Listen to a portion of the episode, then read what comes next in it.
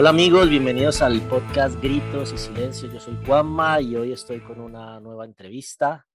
Esta vez eh, volvemos al mismo lugar de la semana pasada, eh, a Colombia, directamente a Cúcuta, con Ana María Tobar, que es la, aparte de la pastora de la Iglesia Nueva Vida Cúcuta, es mi hermana y, y hoy quise invitarla para que nos contara su parte de la historia de lo que hablé con, pues, con el pastor Alex, su esposo, la semana pasada. Así que, Anita, eh, gracias por aceptar la invitación, gracias por estar aquí en el podcast y salúdanos a los que te estamos escuchando. Bueno, muy buenos días en Colombia, buenas tardes allá en España. Muchas gracias, Juanma, por la invitación.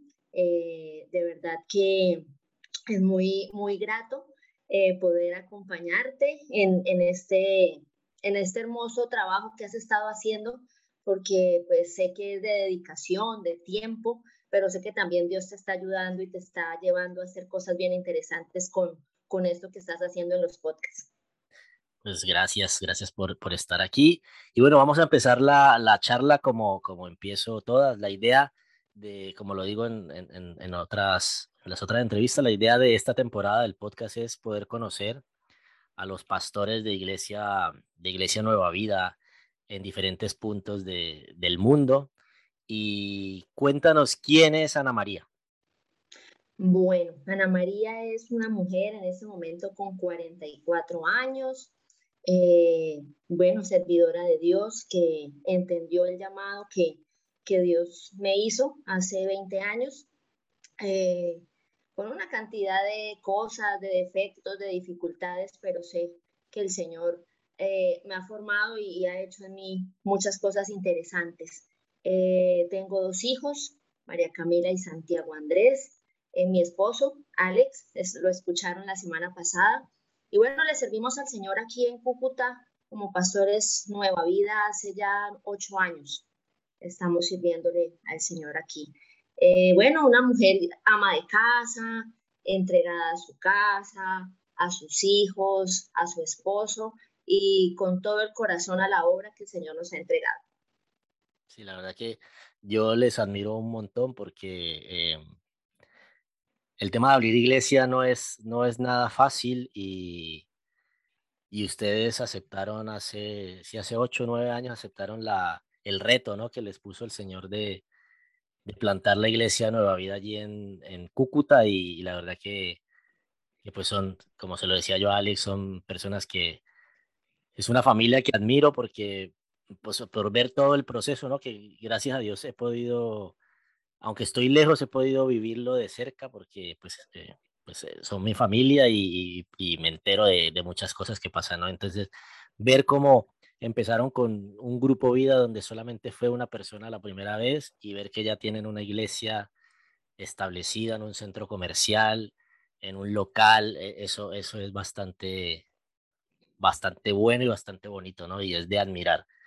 Y cuéntanos un poco, Alex nos contaba cuando le preguntaba, le hacía la pregunta de que cómo había conocido del, del Señor, él cuenta la parte de, de que él siempre había sido un poco loco en su juventud, que fue empresario, tuvo mucho dinero, pero la mala administración, la mala cabeza que tenía lo llevó a, pues a casi perder su familia. Entonces yo quiero que, y es la idea de lo que te, que te quería tener hoy a ti, era para que tú nos contaras esa parte, lo, lo que viviste tú personalmente cuando pasó todo con, con Alex. Pero cuéntanos un poco así, ¿cómo conociste a Alex?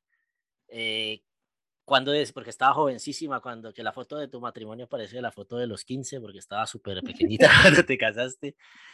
Eh, pero cuéntanos así un poco cómo lo conociste, cómo toman la decisión de casarse, cómo fueron los primeros meses, luego cómo conoces de Dios en ese momento en que, que creo que es Alex, ¿no? El, que te, el, el, primero que conoce de Dios de la familia, o no sé, pero cuéntanos un poco cómo, cómo es el, cómo es la historia. Bueno, sí, estaba bastante pequeña. Conozco a Alex de 19 años eh, en Cúcuta, aquí en Cúcuta, porque pues con mis papás y junto contigo y Mónica vivimos unos años en Venezuela. Eh, mis padres pues deciden venir a Cúcuta y aquí nos establecimos un tiempo. termino mi bachillerato acá, eh, empiezo la universidad aquí en Cúcuta, pero pues por cosas y de pronto por planes que mis papás tenían en ese tiempo de regresar a Cali nuevamente, pues me envían a mí primero para que me vaya adelante, pues para que no me atrasen los estudios y todo esto. Pero en unas vacaciones en las que regresé a Cúcuta conozco, conozco a Alex y de casualidad, digo yo casualidad, pero ahora entiendo que los planes de Dios eran esos, ¿sí? Eh, a pesar de que hubo muchas cosas en las cuales sufrí y, sentí mucho dolor, pero sé que todo estaba dentro de los planes de Dios. Conozco a Alex, eh, le doy mi, mi, teléfono en Cali, él llega a Cali, me llama, empezamos a salir, hacemos una amistad, luego tenemos una relación de noviazgo eh, y, y, fue algo muy rápido, fue algo muy rápido, no sé, no sé, a veces me pongo y, medito aún en, esos tiempos, eh, pienso que el estar sola, el vivir en ese tiempo con mis abuelos, eh, no era muy agradable la situación, la verdad. Entonces no sé si todo esto me lleva de pronto a que cuando Alex me pide que, nos casemos, yo acepte, ¿sí? Tenía en ese momento 20 años, 20 años recién cumplidos, duramos ocho meses de novios. A los cinco meses él me pide matrimonio, a los tres meses nos casamos. Como toda mujer ilusionada, como toda mujer anhelando tener ese hogar para toda la vida, lleno de amor, así tal cual príncipe azul, porque uno de mujer es así. Uno anhela que, que, que cuando se case, cuando él sí en el altar, pues sea para toda la vida, como ese pacto que uno hace en ese momento. Pero empiezan una cantidad de situaciones, eh, bueno, yo conocí a Alex tomando, yo conocí a Alex rumbero, eh, imagínate que le decían al show, no sé si tú te acuerdas, él era de los que se subía a las mesas de las discotecas a, hacer show y era todo, mejor dicho, era una cosa loca. Eh, y, bueno, nos casamos, empezamos a vivir, como te digo, empiezan situaciones porque ya empiezan a salir, a dejarme sola en casa, a llegar a las madrugadas o a no llegar, eh, y bueno, de verdad que, que, cambia como esa perspectiva que yo tenía del hogar hermoso, de, del poder compartir juntos, porque la verdad él trabajaba en todo el día, se iban las noches a beber, que era casi todos los días, era una cosa bastante fuerte. Quedó embarazada de María Camila, por situaciones eh, bastante complejas tenemos que salir de Cali, porque pues me caso en Cali, vivimos ahí casi tres años me toca, nos toca irnos porque, por, como te digo, malos negocios y situaciones bastante fuertes que tuvo Alex ahí, nos toca salir a juro, sí o sí, de Cali. Nos fuimos para Bucaramanga. Eh, todo esto cumpliendo el plan perfecto de Dios. En Bucaramanga nace María Camila. Eh, ya con ella, con la bebé, ya se me hace mucho más complicado estar al pendiente de mi esposo, de acompañarlo como lo hacía antes, porque trataba como siempre de estar con él porque sabía lo, lo, loco y lo alborotado que era. Entonces sentía que si yo estaba ahí, pues él se podía controlar un poco más. Entonces nace Camila y empieza pues ya ese, esa parte de, de maternidad, de cuidarla, de estar pendiente de ella. Entonces pues obviamente me tengo que desprender de esa vida que tenía junto a él y dedicarme a la niña.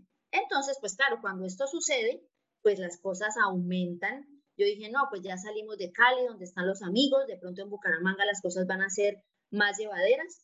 Resulta que quisimos montar un negocio de comidas, luego eso se transformó completamente en otra cosa diferente. Es cuando abre la discoteca y las cosas, Juan, se, o sea, se disparan de una manera impresionante. Yo dije, Dios mío, yo con quién me casé, yo qué hice, eh, no, yo no quiero una vida así. Me entero de una cantidad de cosas que, no, que rompieron mi corazón, eh, pero, y bueno, es cuando decido, decido, no quiero, no quiero que Camila crezca en un hogar así. Alex era un borracho, era grosero, era, bueno, era una cosa impresionante. Eh, yo siempre digo que eh, mi príncipe se convirtió en un sapo. Sí, yo siempre lo relaciono así. Mi príncipe se convirtió en un sapo que más adelante, por la misericordia de Dios, pues él me lo acomoda nuevamente. ¿sí? pero en ese momento yo digo, no, yo no quiero una vida así. Eh, siempre conté y cuento aún con el apoyo de mis papás. Nunca les comenté a ellos la situación tal cual como era, porque bueno, yo, soy, yo considero que, que, que ya cuando uno se casa, pues los papás no pasan a un segundo plano, pero, pero pues ya llega uno a, entender que, que, que, es uno con el esposo y ya, ¿sí? Entonces nunca los quise involucrar mucho, pero sí tenía el apoyo de ellos. Les dije que quería irme para Cali. Ellos me envían la plata para el pasaje, me voy con Camila para Cali diciéndole a Alex que son unas vacaciones, pero más que eso yo quería como tener un desfogue, como de no sentir más ese, ese, esa situación así. Y yo digo, no, me voy, me voy, allá miraré si vuelvo, si no vuelvo. Ojos que no ven, corazón que no siente era mi pensar en ese momento, arreglo mis cosas, me voy con mi hija y, y bueno, estoy allá súper bien, más tranquila. Eh, bueno, y ahí es donde empieza a pasar esa parte que Alex ya les comentó, ¿sí? Que escucha la canción, que se siente solo, que está perdiendo a su hija, que no sé qué, que la, la, la persona que le comparte de Dios pues le hace la invitación al encuentro. Gracias al Señor y en medio de su propósito, Él dice que sí y va. Y es cuando empieza ya la parte de, de pedirme que vuelva, eh, de que regrese, que él ha cambiado. La verdad, yo no creía en ese cambio. Yo decía, no, esto es pasajero, eso será por unos días. Y estuve muy indecisa muchos días de volver, porque yo decía, no, Dios mío, volver a lo mismo no quiero. No quiero volver a, la misma situación, no quiero volver a, los trasnochos, a llorar, a, a, saber o, estar con la incertidumbre de saber si va a llegar, si no va a llegar, eh, porque se pasaba dos, tres y cuatro días fuera de casa, en ese tiempo no había celular, entonces pues ni modo de uno comunicarse con él, a él no le importaba si había dinero para la comida, para lo que Camila necesitaba, nada. Entonces eso yo no lo quería volver a pasar. Entonces lo pensé mucho, incluso hasta, la, hasta la líder que él tenía en ese momento en la iglesia donde conocimos del Señor, me llamó, me dijo, Ana, dale otra oportunidad, mira que él ha cambiado, ella es otra persona, él nació de nuevo, no sé qué. Y bueno, en medio de, de mi amor por él, porque como yo lo molesto a él y le digo que, que yo estaba enamorada completamente desde hace, 24, desde hace 24 años, ya vamos a cumplir la otra semana 24 años de casados. Eh, bueno, decido darle una oportunidad y dije, bueno, voy a regresar. Acomodé mis cosas, volví con mi hija a la ciudad de Bucaramanga. Eh, cuando llegué al terminal, en ese tiempo pues nos tocaba por tierra, llegué al terminal y, y me encontré con un hombre, Juan, que de aspecto ya era otra persona. O sea, era como si hubiese rejuvenecido, era un Alex de físico muy diferente al que yo había dejado. ¿sí? Ahí ya empecé a ver un cambio en él. Y bueno, me comparte, me habla de lo que pasó en este encuentro, de lo que vivió en este lugar, y me dice, bueno, me pide perdón por todas las cosas que, que pudimos haber pasado, por todos los, los momentos que me hizo vivir malos, bueno, muchas cosas que, que me habló, y me dice que, que quiere que, que yo también pueda vivir ese, ese momento tan especial de tener un encuentro con el Señor y bueno, decido hacerlo, decido ir, ir a la iglesia, eh, decido, me acuerdo tanto que un día antes de mi encuentro tuvimos o pudimos asistir a un concierto de Marcos Witt en la ciudad de Bucaramanga, donde estaba promocionando Enciende una luz. Y fue algo bien especial y fue como la antesala a, eso tan bonito que, que iba a vivir. Eh, pude estar en un encuentro, el Señor pudo sanar mi corazón y, yo pienso que hay personas que, que, que, no pueden perdonar, que, no pueden olvidar, que, es difícil para ellos eh, poder desprenderse de esos momentos difíciles y duros que la otra persona le pudo haber causado. Pero la verdad, Juan, que, que, solo bastó un encuentro. Solo bastó un encuentro, solo bastó eh, esa sanidad que el Señor pudo traer a mi corazón. Y, y bueno, decido perdonar a mi esposo, decido darnos una nueva oportunidad, decido empezar una, nueva vida, decido eh, sanar, sanar el corazón por completo de todas esas cosas que causaron dolor. dolor y, bueno, empezamos un proceso con el Señor muy hermoso porque decide Alex cerrar la discoteca, decide cambiar su manera de vivir y no fue fácil. No fue fácil porque en ese momento vivíamos con mi suegra, eh, ella pues por el, por el cambio que Alex tuvo y que cómo se le ocurre, usted que va a cerrar la discoteca, ahora qué vamos a hacer, de qué va a vivir, no sé qué. Decide, decidimos irnos de, de, la casa donde, donde vivíamos con mi suegra, eh, irnos para un lugar nosotros tres. Eh, empieza él a, a, mirar qué trabaja, empieza a vender leche, eh, eso era una locura porque, porque él en su venta de leche le quedaban 4 mil pesos diarios en ese entonces, hace 20 años atrás, era lo que, lo que le dejaba de ganancia la 4 mil pesos diarios, ahora es un euro o menos. menos. era, lo que él, era lo que él ganaba en ese tiempo diariamente. Y con eso vivíamos. Eh, le comprábamos un pañal a Camila, una bolsita de leche y un sobrecito de chocolisto, que es como el colacao. Sí. Y, y, con eso, y lo que nos quedara para, para comer. Entonces, que si comprábamos un poquito de arroz, un poquito, un huevito o algo así, y siempre, pero Juan, yo digo que ese proceso fue tan hermoso porque a pesar de la escasez, a pesar de, de lo apretado que estábamos económicamente, vivíamos con una paz, con una tranquilidad y con el amor que Dios había permitido en ese momento que volvieran a ser, que volviera a florecer entre nosotros. Y de verdad que aunque hemos pasado momentos difíciles en nuestras finanzas, el Señor nos procesó mucho. Ahora podemos decir que tenemos una estabilidad y que le hemos podido empezar a dar a nuestros hijos las cosas que quizás antes no se le pudiesen, no se le pudieron dar. Eh, vivíamos contentos, vivíamos amándonos, vivíamos con la certeza de que éramos los dos y el Señor en medio. Y, hemos tenido luchas en muchas cosas, pero en nuestra, en nuestra relación el enemigo no se pudo volver a meter. Hemos sido una pareja muy fuerte, una pareja fortalecida en el Señor, nos entendemos, nos comprendemos, tenemos una excelente comunicación, para todo hay mucho diálogo. Escuchaba Alex hace ocho días que te decía que para todo los cuatro siempre estamos ahí tomando determinaciones porque nos interesa mucho también lo que nuestros hijos puedan pensar, lo que nuestros hijos nos puedan aconsejar. Entendemos que Camila y que Santiago son unos chicos de Dios, que son muy sabios. Eh, entonces, bueno, siempre que las, las decisiones que tomamos las tomamos entre los cuatro. Luego más adelante viene Santi, ya nace Santiago, otra bendición, seguimos en escasez y en dificultades, pero como te digo, siempre amándonos, siempre entendiendo que, que Dios tenía un plan con nosotros. Y, y, bueno, luego de tantas vueltas y de tantas cosas, decidimos aceptar el llamado que Dios nos había hecho al pastorado. Y bueno, y aquí estamos. Ya, qué bueno. En, en, a ver, en, en ese momento en que, en que Alex te invita pues, a que tú puedas vivir también todo este proceso de, de conocer del Señor y todo eso, eh, Ah, yo, yo, yo pienso que como cristianos nosotros eh, conocemos a Dios, eh, bueno, de diferentes maneras, ¿no? Pero eh, empieza porque te invitan a una iglesia, haces el,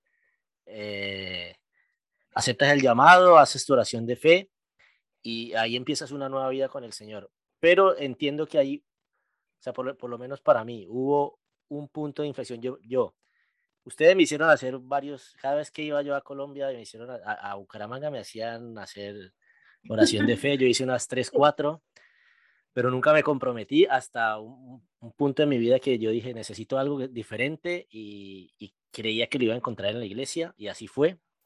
Pero yo voy a la iglesia, como ya había hecho la oración de fe, pues no pasé al frente, pero dije, me voy a comprometer un poco más y empecé pues a asistir ya regularmente fui a mi encuentro, ahí tuve un encuentro con Jesús, pero hubo como un punto de inflexión que fue en un campamento de jóvenes donde verdaderamente como que mi vida hizo un clic y ya todo se, se volcó a, pues a, servir a Dios de una manera firme y, y bien. Eh, yo entiendo que el cambio que tuviste en Alex eh, fue algo que, que yo me imagino que eso marca, marca la vida y uno dice, si Dios es de verdad, pues, o sea, lo veo aquí reflejado en, en, en un antes y un después en Alex, ¿no? Pero entonces, no sé qué otra cosa, o si fue solamente eso, fue ese punto de inflexión en tu vida cuando conoces de, de Dios.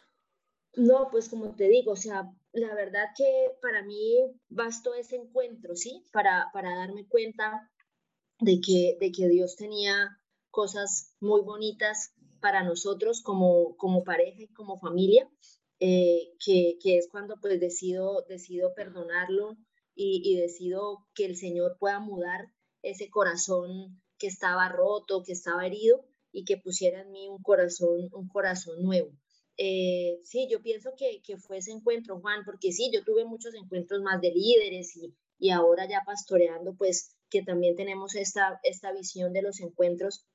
Cada vez que uno va eh, a un lugar a compartir una palabra de, de, restitución, de restauración, de sanidad, de liberación, siempre uno también es ministrado. Pero no, para mí, Juan, de verdad que fue ese momento, ese, ese el estar allá, el, el entender que Jesús murió por mí en la cruz, eh, que derramó su sangre, con tantas cosas específicas que, que, que uno antes no, no profundiza, porque uno, pues sí, uno conoce que Jesús vino a morir por nuestros pecados y murió en una cruz, fue crucificado, que, que al tercer día resucitó y ya. Pero el profundizar, ir más allá, el verlo como, como ese héroe que, que, que quiso entregar su vida totalmente por, por amor a nosotros, para mí eso bastó, eso fue, eso fue suficiente para que para que yo pudiese entender que Dios tenía una vida completamente diferente para mí y que todo el proceso que quizás pude haber pasado, aunque fue duro, fue difícil, era parte de esa,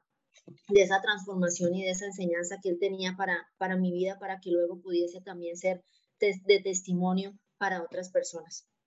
Claro, yo creo que aquí pues se cumple el versículo que también compartí la vez pasada con Alex, que a los que amamos a Dios todas las cosas nos ayudan a bien, ¿no? Y aunque a veces pasamos eh, por situaciones complicadas eh, en nuestra vida. Yo creo que todo es un propósito que tiene Dios para formar nuestro carácter y para, para sacar lo mejor de, de, nosotros, ¿no? Yo creo que un proceso es algo que siempre va a doler.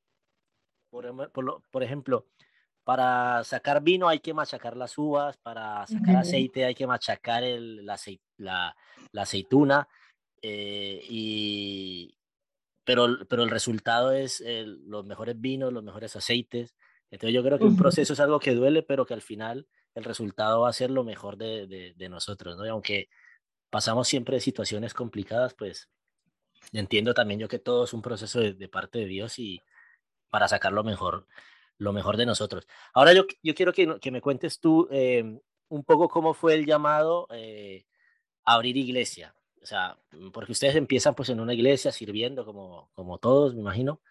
Y, pero ¿cómo es ese, ese momento en que ustedes se dan cuenta de que están llamados a abrir una obra y cómo eh, deciden o, o, cómo fue la, la visión de, que, de, de pedir cobertura a, a, la Iglesia Nueva Vida de aquí de Madrid? Bueno, eh, bueno, como les he venido contando, entonces conocimos de Dios en una iglesia en Bucaramanga cuando decidimos venir a Cúcuta eh, en medio de, la situación difícil y como queriendo buscar eh, una, una, forma diferente de vivir, de pronto que, que, esa situación cambiara un poco. Ya, ya estaba Santiago, entonces ya éramos cuatro. Decidimos venirnos a Cúcuta. Aquí vivía el papá de, de Alex, mi suegro, ya falleció hace varios años atrás pero decidimos venirnos para acá en, una, en uno de los viajes que, que hicimos eh, para visitarlo. Eh, nos dijo que por qué no nos veníamos, que él estaba aquí, que nos podía ayudar, que nos podía apoyar. Y bueno, en medio de todo decidimos hacerlo, nos venimos, pero con, con, el, con, con la visión muy clara de que teníamos que seguir sirviéndole al Señor buscamos la misma iglesia en la que nos congregábamos en Bucaramanga, aquí en Cúcuta, nos presentamos a los pastores, seguimos sirviendo ahí, hasta que llega un punto en la vida de, de, de, mi esposo, él lo comentaba la semana pasada, o sea, era una escasez, Juan, impresionante, una cosa que, que era incierta. Eh, hoy teníamos para desayunar o para almorzar o para comer, porque a veces eh, yo me acuerdo que, que, les dábamos comida a los niños y, y hacíamos lo que fuera porque se quedaran dormidos, para que no tuviésemos necesidad de darles media tarde o quizás comida y así los engañábamos. Yo me acuerdo que Ale le decía a Santiago, cuando Santiago le pedía un helado, papá, yo quiero un helado. Él le decía, no, mi amor, tú eres deportista y los deportistas no pueden comer helado porque eso los descalcifica y no sé qué, pero, o sea, en medio como de que ellos no se enteraran de la situación como que, que estábamos pasando en ese momento. Eh, de una noche en oración, él pues habla con el Señor y, y, y, le pregunta que qué pasa, porque, porque Juan, eh, le servíamos al Señor con todo nuestro corazón, le servíamos al Señor eh, desprendiéndonos de, de, de, muchas cosas. Eh, si nos tocaba caminar, caminábamos hasta la iglesia, si nos tocaba devolvernos a pie, también lo hacíamos con Camila, con Santiago, en un coche, como fuera, estábamos ahí. Entonces viene la pregunta, ¿qué pasa? ¿Por qué no vemos resultados? Y, el Señor inquieta a, Alex en ese momento a que, a que tenemos es que aceptar el llamado que un día nos hizo y que, y que no aceptamos por estar dando vuelticas, eh, buscando de pronto maneras de sobrevivir, maneras de, de, poder estar bien y dar una estabilidad a nuestro hogar. Entonces me dice, amor, yo anoche sentí que debemos empezar a, pastorear como, como el Señor ya nos lo había dicho. Y bueno, pues se nos viene a la mente que tú estabas allá, que tenías pues tu pastor, el apóstol Tomás. Eh, mis papás también asisten, asistían y asisten a esta misma iglesia. Y bueno, se nos ocurre hablar contigo para que de pronto tú nos puedas eh, conectar conectar con él y es cuando se presenta la oportunidad de viajar a, a Venezuela, a conocerle. pasamos, eso fue una, una odisea, llegar allá. ya les lo compartió la semana pasada, eso fue, Dios mío, yo decía, ¿para dónde vamos? Pero no, de verdad que fue así como esa, ese, ese momento duro, pero llegamos allá y la atención y, y las, la honra, el privilegio de conocer al apóstol Tomás, de poder hablar con él. Y bueno, le expresamos lo que nuestro corazón sentía, lo que queríamos hacer. Eh, y bueno, nos dijo que empezáramos, empezáramos a trabajar, que abriéramos grupos, que, que le sirviéramos al Señor y que el, mismo Señor poco a poco nos iría mostrando cómo, cómo iba a ser el proceso. Unos meses más adelante podemos volver a hablar con Él es cuando ya, no, unos meses, como un añito más adelante, nos, ya nos da cobertura, nos ungen como pastores. Y bueno, Juan, empezamos ese, ese trabajo hermoso de pastorear iglesia, no ha sido fácil. Eh, empezamos en un hotel, luego nos fuimos para un colegio, luego volvimos a un hotel, luego ya tuvimos la oportunidad de alquilar un lugar, vivíamos en ese lugar, adaptamos un espacio para la iglesia, luego nos toca ir de ahí para otro lado. Hemos estado en muchos lugares, en muchos lugares. Ahora donde estamos reunidos es donde de pronto más tiempo hemos, hemos podido estar con muchos altibajos, la gente va, viene, hay mucha gente que, que, que ha conocido de Dios por su misericordia a través de nuestras vidas y no ha sido nada fácil. No ha sido nada fácil, el tema, se vino lo de la pandemia, eh, nos tocó cerrar iglesia por un tiempo, empezamos por redes sociales. Entonces, pues sí es un poquito complicado la cosa de los diezmos y de las ofrendas estando presencial, pues por redes sociales eso fue un caos. Eh, bueno, la, con la inmobiliaria cuadramos ciertas cosas y nos, nos perdonaron la mitad de, del arriendo, luego nos tocó diferirlo. Bueno, han sido muchas cosas, pero han sido ocho años como pastores, como tal, porque conocimos al apóstol en el 2012, pero como pastores ungidos hace ocho años. Y, y, no, y ha sido una experiencia maravillosa ver cómo el Señor ha restaurado eh, personas, cómo el Señor ha restaurado familias, ver cómo chicos han salido de las drogas, cómo familias que estaban también eh, vueltas nada, eh, el Señor a través de nuestro testimonio los ha podido nuevamente unir. Eh, eso ha sido muy hermoso y de verdad que, que yo pienso que, que, es lo más gratificante y, y lo que más vale aquí en todo esto es ver cómo las personas conocen una verdad, porque la misma palabra lo dice, conoceréis la verdad y la verdad os hará libres, conocen a un Jesús que los ama, a, un Dios de amor, a un Dios eh, perfecto, que, que hace todas las cosas perfectas, a pesar de que quizás por un momento uno vea que como que las cosas no tienen como una solución, el Señor tiene un plan en medio de todo. Y, y bueno, ahora, ahora somos una iglesia con dos hijas, eh, una en Villa del Rosario, otra en Atalaya, y, bueno, levantando líderes, es, nuestra visión, levantar líderes que, que repliquen lo que el Señor ha hecho en cada uno de nosotros. Y algo que distingue a Nueva Vida Cúcuta es que somos una familia. Y la gente que llega a la iglesia por primera vez, nos preocupamos mucho porque sientan que ha llegado a su casa, que ha llegado a la casa de papá, que ha llegado a la casa donde hay unos hermanos que le quieren apoyar, que le quieren ayudar para, para que pueda salir adelante y pueda cumplir ese propósito que Dios tiene para, para su vida. Entonces, de verdad que ha sido algo no, no fácil. Bueno, el Señor nunca dijo que era fácil, que iba a ser fácil, pero, pero que si le creemos a Él y que creemos que, que, que Él tiene un llamado y no lo ha hecho, tenemos que, que afrontarlo y, y, sabemos que Él siempre va a estar ahí tomándonos de la mano, nunca nos ha desamparado, siempre hemos sentido su presencia y bueno, ahí vamos. Ahí bien, qué bueno. Ahora quiero que, que, nos cuentes un poco, porque pues Alex siempre ha sido un todero, ¿no? Ha sido de todo, ahora, ahora es pastor, ah, pues, es, es, muy emprendedor. Ahora mismo tiene, pues tiene una, una empresa de, de lavado de motos, eh, aparte de, del tema pastorado. Entonces, una de las cosas que yo he querido en, estas charlas preguntar a los pastores es cómo hacen para, para compatibilizar un trabajo, entre comillas, secular y la, y la iglesia, porque eh, el tema del pastorado requiere tiempo y requiere, requiere mucho, mucho tiempo y mucha dedicación.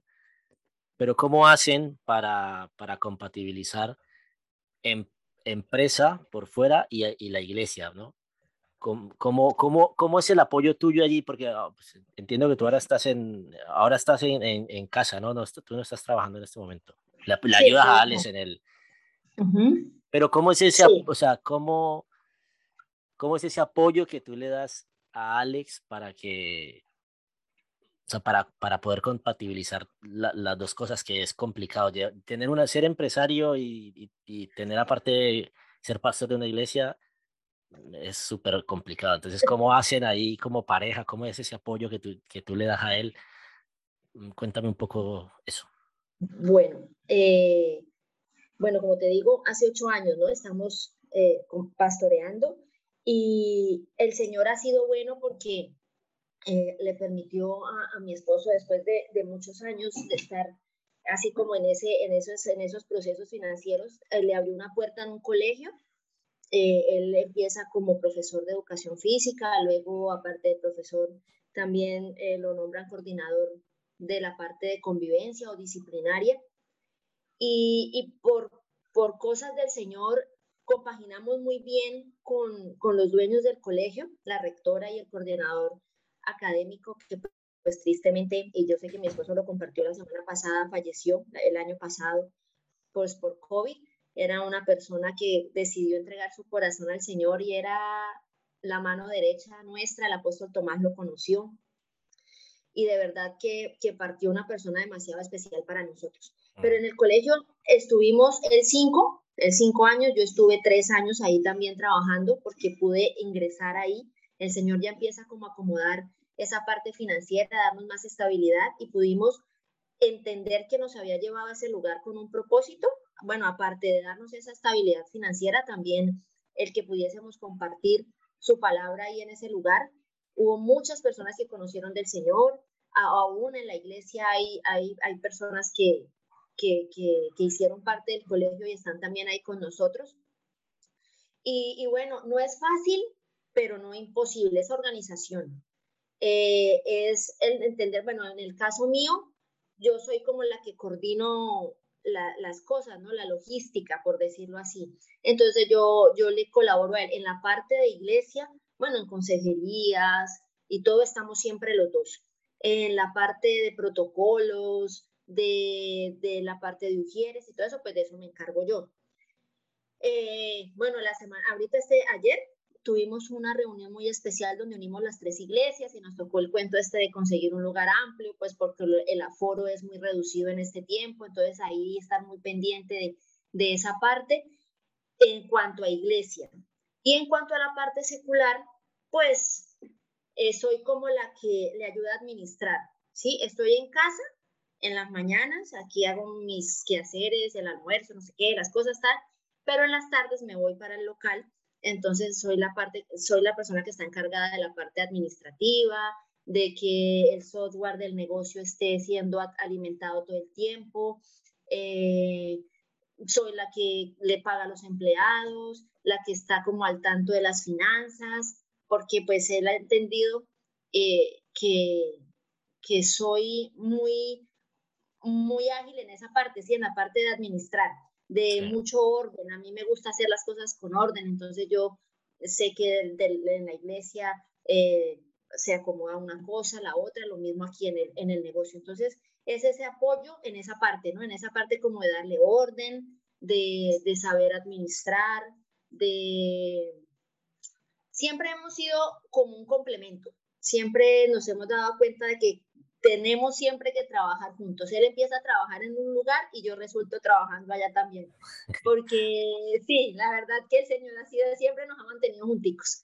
Eh, pero yo pienso, Juan, que esto es de orden, de administración, de tiempo y de entender que, que, que el, el, hecho de que somos pastores no nos limita a, a poder trabajar también en la parte secular Igual la iglesia no, no tiene la capacidad de sostenernos y pues tenemos que buscar la forma de, de, poderlo hacer. Claro. Pero, pero no, hemos, hemos compaginado muy bien en eso porque nos entendemos muy bien y él hace su parte, yo hago la mía, tanto en lo secular como en lo ministerial. Entonces, em, somos siempre un equipo, siempre, siempre un equipo, todo lo hacemos juntos, nos consultamos todo, nos preguntamos todo, nadie toma una decisión antes de consultarla con el otro, ¿estás de acuerdo? Sí, no, no estoy de acuerdo, esto no me parece, y siempre hemos trabajado así. Entonces yo pienso que esa unidad, ese diálogo, ese, ese entender que él cumple su rol, yo cumplo el mío, él hace su parte, yo la mía, nos ha llevado a tener como ese orden y ese el poder administrar el tiempo, porque créeme que aunque trabajamos en lo secular, que no es fácil, un negocio propio, gracias al Señor, pues en medio de todo su misericordia nos ha permitido tenerlo, eh, no descuidamos para nada la obra. Entonces, si necesitan hablar, con nosotros, sacamos el tiempo, si una consejería, sacamos el tiempo, que un prematrimonial, que las reuniones, que de jóvenes, que los encuentros. Entonces, es, entender que, que el mismo Señor nos da las estrategias y que tenemos ese orden y esa administración del tiempo y de todas las cosas, entonces sí se puede, o sea, se puede manejar. Y ha sido no fácil, pero, pero sí lo hemos podido, lo hemos podido conseguir. Pues buenísimo, Anita. Y nada, ya para, para, para ir finalizando, eh, regálanos un mensaje de ánimo para todos los que eh, han escuchado hasta aquí el, el podcast. Eh, un mensaje de ánimo para todas las áreas, ¿no?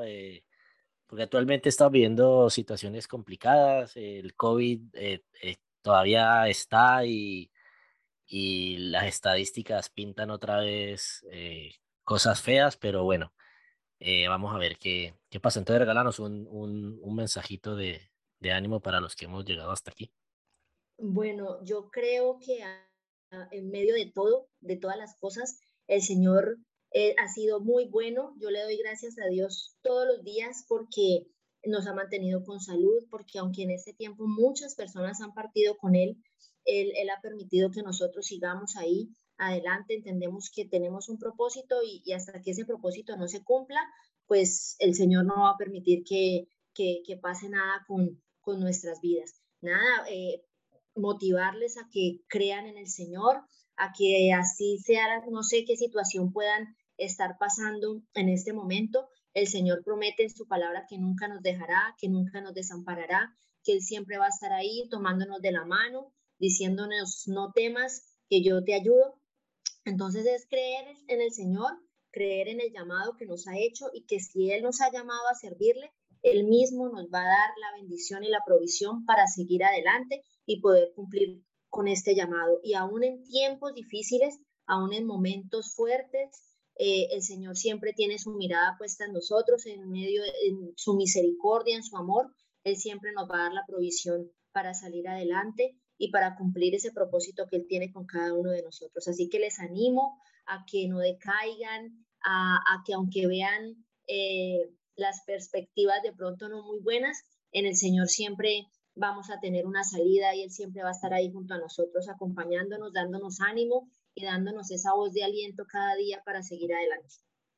Sí, la verdad que siempre, él, siempre, aunque uno no vea la, la, salida, él al final siempre, siempre la va a mostrar y, y pues hemos podido experimentar, ¿no? Como, como tú decías, eh, en medio de una pandemia hemos estado con salud, hemos estado con trabajo y hasta aquí él nos ha ayudado, ¿no? Y yo sé que siempre que va a seguir siempre siempre ayudándonos, así sea la situación que sea.